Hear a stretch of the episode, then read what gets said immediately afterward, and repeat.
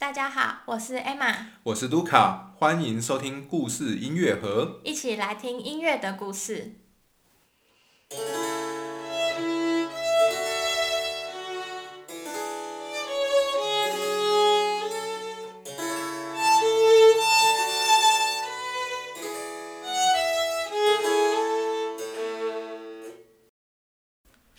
今天是葛鲁克系列第七集。上一集我们简单介绍了巡回剧团的样貌，基本上就是个移动的剧院组织，有自己的行政与音乐总监，固定配合的歌手和音乐家。今天我们就来仔细谈一谈葛路克是如何与巡回剧团合作，他们到底去哪里表演，他们做了哪些表演，演出了哪些音乐。那我们的故事呢？关于葛鲁克的故事呢，就接续我们的第五集，讲到葛鲁克受邀到了伦敦的剧院去工作。那他在那边待了就是一个月季，那大概是一七四五年底到隔年一七四六年的大概五月左右，伦敦这个月季结束了。那葛鲁克呢，不久之后就离开伦敦，又返回了欧陆。那其实他在这段时间就是返回欧陆之后，具体的行踪我们是不太确定。有人推测说，诶，他又回到他波西米亚的老家去看一看；也有推测说他可能又去了意大利，诸如此类。可是我们没有什么太直接的证据。那我们再一次能够确定他的行踪呢，就已经又要到了隔年一七四七年的，也是大概五月左右。那它出现在这个德勒斯登这个城市。那这个城市。很很多人也都听过，是现在呃德国东部一个很大的城市。那为什么它会出现在德勒斯登？对，我们现在就要先来解释这个事情。就是德列斯登呢，在当时就是在这个时间点，在五月六月这个时间点，就是在举行一个很重要的事情。这样，好，那这个事情呢，就是他们呃要办一个婚礼。好，那不是普通人家的婚礼。是这个德列斯登呢，它其实是这个萨克森选侯国，就一个蛮大的一个选侯国，他们它是首都嘛。那这个萨克森选侯国呢，它要跟这个巴伐利亚选侯国，就另外一个选侯国，巴伐利亚是在慕尼黑那边。那这两个也都蛮大的选侯国呢，就是他们要联姻。哦，那关于选侯国是什么，以及他们跟什么皇帝啊、神圣罗马帝国之间的关系，哦，大家可以去听我们巴哈系列的第五集，我们在那边有更详细的讨论，这样子。那可能之后，等我们格鲁克系列慢慢进入到维也纳之后，因为维也纳也是在这整个选侯系统里面一个很重要的人的角色，这样子。这是当时候的一个政治制度，不同于现在民主或者是我们所思考专制制度。的以外的一个很特别的制度。对，那维也纳当然也参与在这整个神圣罗马帝国的系统里面。那到时候我们可能会再做相关的补充。那总之呢，就是这个今天的故事是这个萨克森选侯国跟这个巴伐利亚选侯国他们要联姻。那不是。简简单单的就是嫁一个人过去，而是两边就是互嫁了一个公主给对方，所以可以说是一个双重的婚礼，这样，那就是比一般的盛大还要再更盛大这样。所以呢，当年就是大概在这个六月到七月中间，其实他们整个这个婚礼的这个呃庆典啊，整个就是节目一系列的东西。持续了将近一整个月，嗯，好，那就是表示这婚礼庆典真的是很盛大，然后里面有非常多的节目，当然就是可能会有一些。呃，那那个婚礼最重要的那个婚礼礼拜当然是一定要有的。那除此之外，还会有一些，比如说吃饭很重要，晚宴呐，哦，不是不是随便吃饭，是那种很正式的那种晚宴。然后可能还有一些打猎啊，或是一些其他很多有的没有的活动这样子。那当然，整个庆典里面以当年的习惯，最重要的当然还是音乐。嗯。那音乐呢？当然，歌剧是占一个最主要的，因为歌剧是当时最能显现出自己既有钱又有势力，然后就是很很这个怎么讲，呃，很排场很大的这样子一个状况。歌剧真的是从十六世纪大概后半开始，在欧陆就作为贵族们很重要的一个音乐活动，就是比如说在路易十四的时候，也是贵族们都要跟着路易十四一起去听最新的歌剧演出，然后成为。大家去那边可能都不一定很专心听，但是会去那边社交。那同样的每一个婚礼呢，可能也部新的歌剧，什么皇帝过世了，新的皇帝登基了，也要有之类的。那所以在这一个这样所谓的双重婚礼，虽然是两个选侯国之间的，但他们大概也是会大肆的举办，然后有很多部歌剧在其中演出。那我们今天当然也是主要聚焦在歌剧的部分，因为跟我们格鲁克比较有关系。但是其实就是当时的音乐活动，除了歌剧，一定也有那种晚宴的时候，一定也要有音乐。然后可能他们还会有一些其他的一些小小的活动，也会有一些室内乐啊，或是一些室外的演出也是有可能。总之就是各式各样的这样子。对，好，那呢回到这个歌剧的部分，在这个整个盛大的这个婚礼的整个节期里面呢，有一部就是需要有一部最重要、最大、最体面的一个这个歌剧。那这个歌剧通常都是至少要五幕啦，通常当时的那个就是标准，大概都是一个呃五幕的一个大歌剧。那真的演起来至少三小时起跳的，很很久很长，然后呃内容也是非常的就是波澜壮阔的那一种，就是很震惊的那种意大利装歌剧。那要作为这个最大的一出节庆歌剧。那当时呢，呃，负责这一出节庆歌剧的人是谁呢？啊，是一个当时算是很很很有名的音乐家。那他是这个萨克森选侯国的宫廷乐长。哦，那是很大的职位哦。对，几乎是当时的音乐家可以做的置顶的职位之一，因为基本上宫廷乐长就算是当时就是能够音乐家能够爬到的最顶的位置了吧，对，然后对萨克森选侯国又是又是大大，概仅次于维也纳的宫廷乐长，对对对，就是皇帝的宫廷乐长对对。以下的最大的宫廷乐长。对，就是就是你是就是全欧陆数一数二的，你才会做到这个位置，几乎可以说是这样意思。好，那当时呢，这个呃宫廷乐长呢，他的名字哦叫做 Johann Adolf 哦，这个 Hasse 可能现在比较少人听过啦，哦，但是在当年他真的是很红很红这样子，就是说他虽然人就是可能在德勒斯登啊或是附近就是工作，但是他的歌剧真的是满欧洲都在都在演这样子，大大小小的这个剧院都会上演他的作品，那或者是拿他的一些呃就是曲子来改写。我们之前在很格鲁克之前也有提到过，就是他们可能会拿就是不同的。人的作品很当红的一些作品来改写成那个我们说的拼贴歌剧，哦那这里面哈舍的东西当然也是很常出现。的，所以哈舍可以说是当年真的是第一把交椅啊，对，所以就是由他呢来负责这个最重要的节庆歌剧，就非庆常的呃庆典的歌剧，就是最大的那一出是非常合理的这样子。嗯，对，那他当然就是带着他们整个巴伐利亚，呃，不错了，萨克森。萨克森对萨克森的那个嗯，就是宫廷的乐队，然后呢就是来演出这一一整个这个歌剧这样子。对，那当然呢，这个如果节庆不可能只有一出一出歌剧嘛，对，就除了这个最大的歌剧以外，还有其他一些比较小型的歌剧，可能就是在其他的日子里面会去一些别宫啊，或是一些其他的就是中间的一些活动，会演出其他的歌剧。那在这里呢，就是那个萨克森选侯呢，就是请了一一个那个巡回剧团来助阵就对了。好，那其实。呃，以这个角度来看，就是说，当然他们自己的宫廷的这个乐团也是蛮不错的，在当时欧洲也算是很有名望，因为是大的这个选侯国嘛。但是就是他还是就是特别在聘请一个客座的巡回乐团来帮他们，就是怎么讲，就是加持这样子。其实萨克森选侯国那时候他们的宫廷乐团已经算规模非常大了，嗯而且是逐年增加的。那就我所知，在这个一八四几年的时候，他们的宫廷乐团已经有八十八个这么多，团员，就是整个乐团的不是是歌，不知道是有没有包含歌手。嗯。所以以那时候的欧洲来讲是不小的，但是我们也可以看到，可能一个庆典歌剧就已经要花了一个团在这边了嘛，所以可能其他的如果还需要其他的歌剧的话，就没办法再动用这个萨克森的宫廷乐团。对，我觉得一方面可能也是宫廷乐团当就是在整个庆典里面还要处理其他的部分，比如说礼拜仪式的音乐啊，或者是那些吃饭的音乐或者是什么，应该大部分的这些其他的音乐都是由宫廷的乐团在负责的。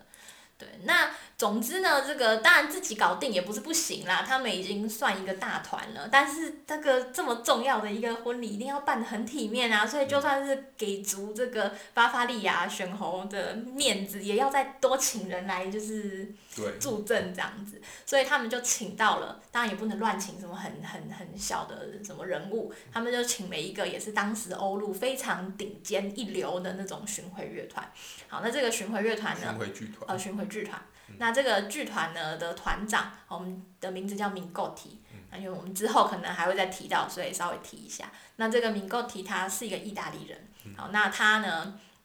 其实不止他，他哥哥也是另外一个剧团的这个团长这样子，所以他们其实也是就是都是家里都是搞这一行的这样。对，那这个明构提他自己的太太也是在他的剧团里唱歌。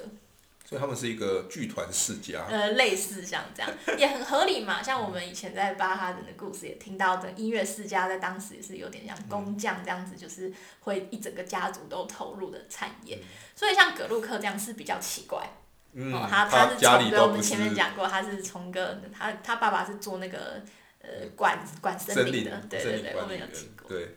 好，总之呢，这个敏高提的这个剧团呢，就是一个呃蛮一流的这个这个巡回剧团。好，那这个巴伐利亚又错了，萨克森呢就把这个敏高提的剧团请来，就是助阵这样。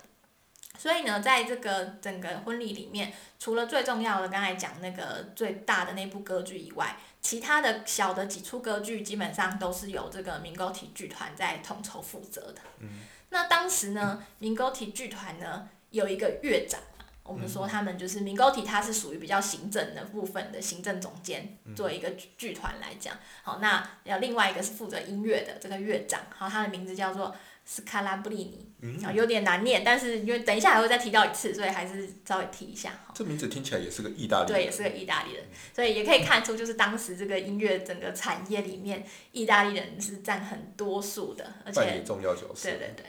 那这个我们这个乐长呢，他就统筹了就是几部歌剧的演出。那他可能就是在里面也，他可能自己也作曲，然后负责排练，负责其他的部分这样子音乐的部分。那他呢就给了我们的格鲁克一个工作。嗯。终于轮到格鲁克出场了，这样，因为格鲁克当时呢是跟着这个敏沟提的剧团巡回，就是以团员的身份。啊，那主要的话可能就是。等于是有点像是这个斯克拉布林的助手，就是说帮这个乐长打下手，可能有时候他们要排练啊，或是要帮忙改写一些小东西，或是做一些其他的事情，这样。算是乐长的助理吧。可以这样讲吧，但是也不排除就是格鲁克可能也，比如说有合唱团的部分，他也进去稍微唱一下，或者是说有时候哪里需要弹琴，有时候哪里需要什么，就稍微帮忙一下，就是点。就是为那个时候的音乐家都需要这个能力。具体他到底是平常在那个剧团里做什么，我们也不太知道。但因为格鲁克毕竟也是就是作曲家，也是算算他的职业之一这样子。然后他也会排练什么的，所以就是猜想应该是属于就是乐长的助理这样子，或是一些其他打杂的工作这样。对，那他呢，就是反正这个团乐长呢，就给派给了格鲁克一个工作，就是要写。某其中一部歌剧这样子，对，那其实因为葛鲁克是他的，等于是他的底下的手下嘛，所以当然比较大、比较重要的歌剧，当然还是由这个斯克拉比亚尼，因为他是乐长，好，他就是都收掉了，然后他只留了一个小的、很小的歌剧给格鲁克做这样子。但这个歌剧虽然小，但是就是蛮蛮有趣的，也其中也蛮有学问的，就是可以好好的来就是聊一聊这样。那这个歌剧呢？我们刚刚有讲到，像那个最大的那个庆典用的歌剧是五幕，有五幕嘛？那格鲁克这个呢是只有一幕的，就所谓的独幕歌剧，所以在整个规模上就小非常多。好，而且呢，就是这个这个独幕歌剧呢，他们在他们的就是当年的称呼，好不会没有叫它什么，就是我们现在常用的歌剧这个词，而是叫了一个字，原文叫做 Serenata Teatrale。那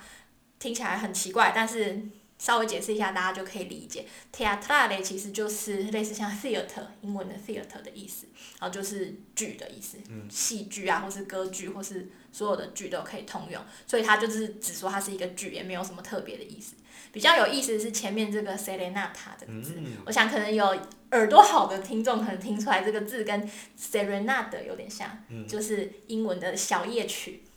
就是比如我们说莫扎特小夜曲的时候会说的这一个字。对对对，所以说这个这个词就是 serenata teatrale，也有人翻译成晚间剧，嗯，哦，就是晚间演出的剧，就感觉跟小夜曲一样，只是小夜曲可能是一个曲子，就是器乐的，但是这个这个东西是有演的这样子。但其实这讲法就是很不精确啦，因为那一个曲子在拿什么时候演。并不是这个这个曲子作为一个特殊的曲种的一个必要条件了。而且他这个这种作品也不是一定要在晚间才演出吧？虽然合理推测，呃，很多歌剧都是在晚上演啦，但是在晚上演的也不止。就是这种类似像晚间剧或是小夜曲的东西啊，就是很多其他的东西也都可能在晚上。对，那另外一个翻译就是像小夜曲，也有人翻成西游曲，就是嬉戏游玩的曲子。对，其实也也还 OK，就是它比较不那么正式，然后可能是他们就是就是有一点点别在这个曲子演出的过程中，大家可能在玩，也不是真的在玩游戏，而是就没那么严肃这样子。对。那所以我们就把这个东西叫做西游剧哈，可是它虽然叫做西游剧哈，但是它并不是什么闹剧的意思，它的内容还是震惊的，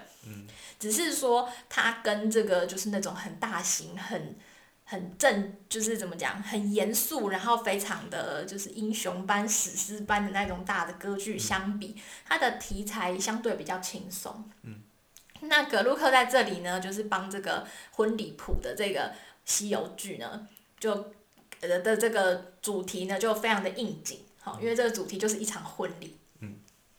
呃，我补充一下，这个西游剧这个我们用的中文翻译的字，它那个西是嬉戏的嬉，然后游是游戏的游，嗯，西游剧可能这样会比较清楚一点。虽然听起来好像很像大家在玩，可是意思其实就是没有那么正式啦。嗯，对。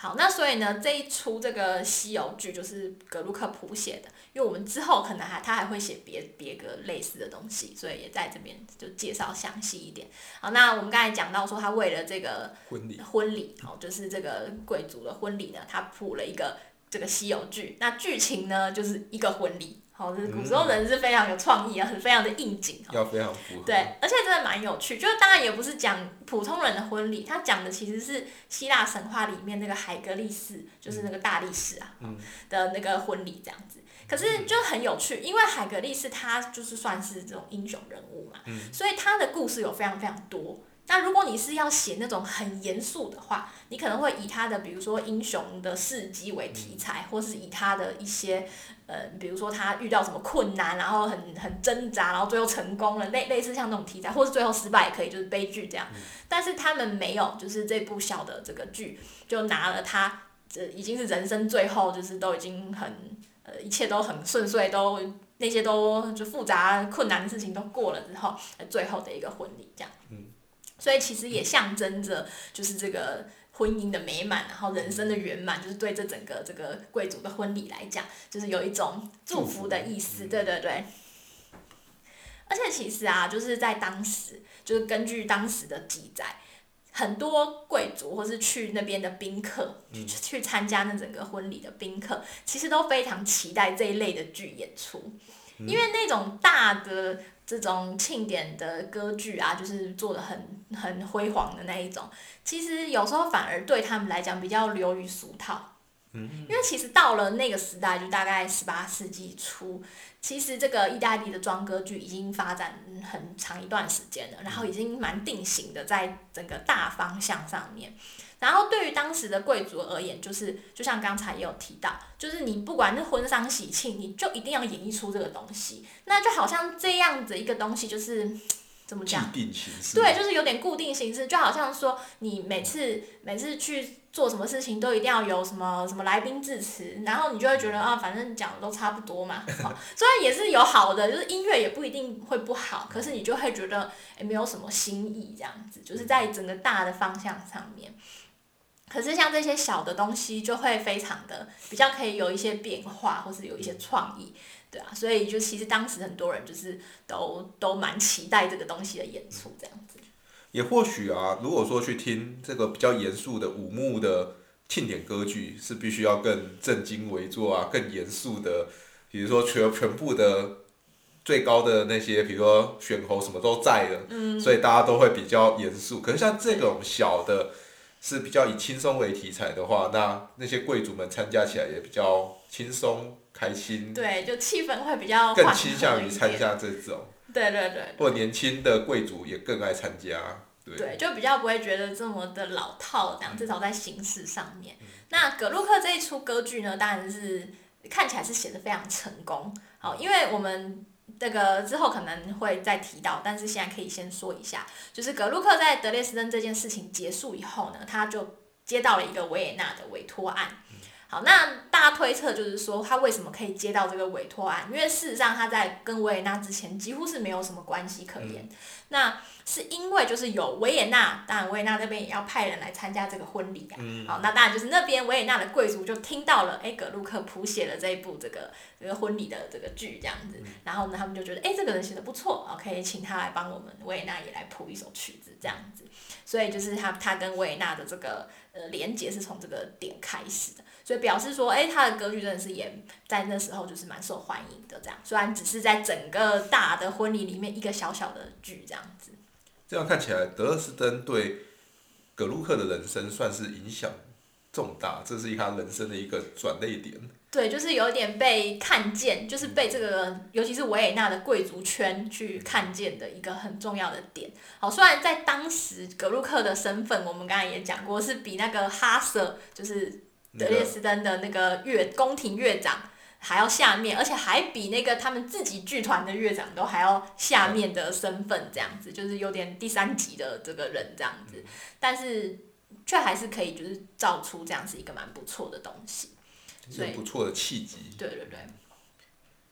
好，那我觉得就是刚才有提到这个，他们有这个等级的差别哈，可以来补充一个也蛮有趣的现象，